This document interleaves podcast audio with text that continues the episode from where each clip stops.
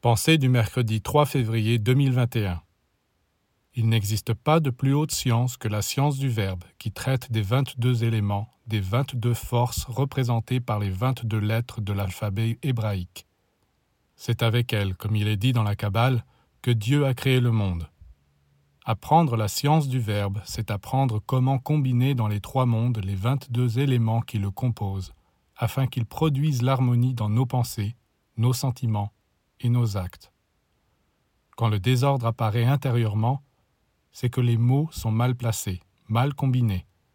Très peu d'êtres possèdent cette science du verbe, c'est-à-dire la science des correspondances qui existent entre les lettres et les forces. Ceux qui la possèdent et qui savent manier ces lettres peuvent établir un véritable lien entre la terre et le ciel.